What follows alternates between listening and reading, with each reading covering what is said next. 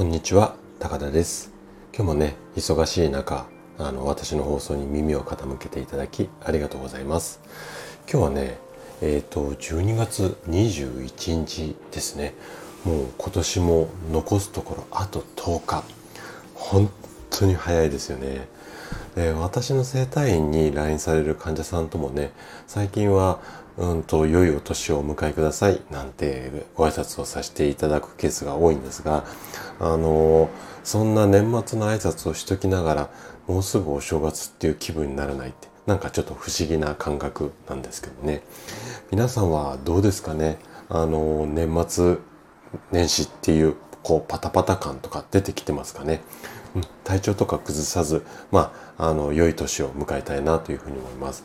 さて、えっ、ー、と、今日なんですけども、今日はね、限界を超えよう。こんなテーマでね、お話をしていきます。で、今日も50代の君に伝えたい50のこと。こちらのシリーズで、またもう一人の自分に私がこう一人語りをする。まあこんな形で、えっ、ー、と話をしていこうかなと思っています。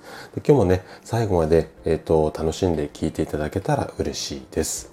それではね、早速本題の方に、一人語りの方に入っていきたいと思います。50代になると過去に必死で頑張った経験がいくつかはあるはず。その昔頑張った自分をどう評価するだけ、どう評価するか。これだけでね、君の50代の価値が決まるんだ。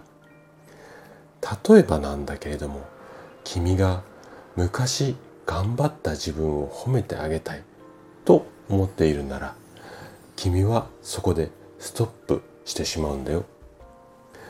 なぜなら50代から飛躍する人は過去の自分を超えることこれをね目指すんだよ。もし君の周りで下り坂の50代を過ごしている人がいたらその人を見てごらん。きっと俺が昔若い頃はすごかったんだぞみたいな話をしているよ。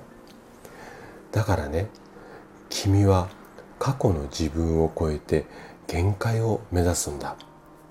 もし君が下り坂の50代になりたくなかったらね。今日君に伝えたかったことそれは限界を超えよう。今日のお話はここまでとなります。今日もね最後までお聴きいただきありがとうございました。今回のお話が人生のヒントそしてこのラジオがあなたのサードプレイスになれば嬉しいです。それでは次回の放送でまたお会いしましょう。健康をきっかけにサードプレイスを作りたい。そんな夢に向かって活動中の高田でした。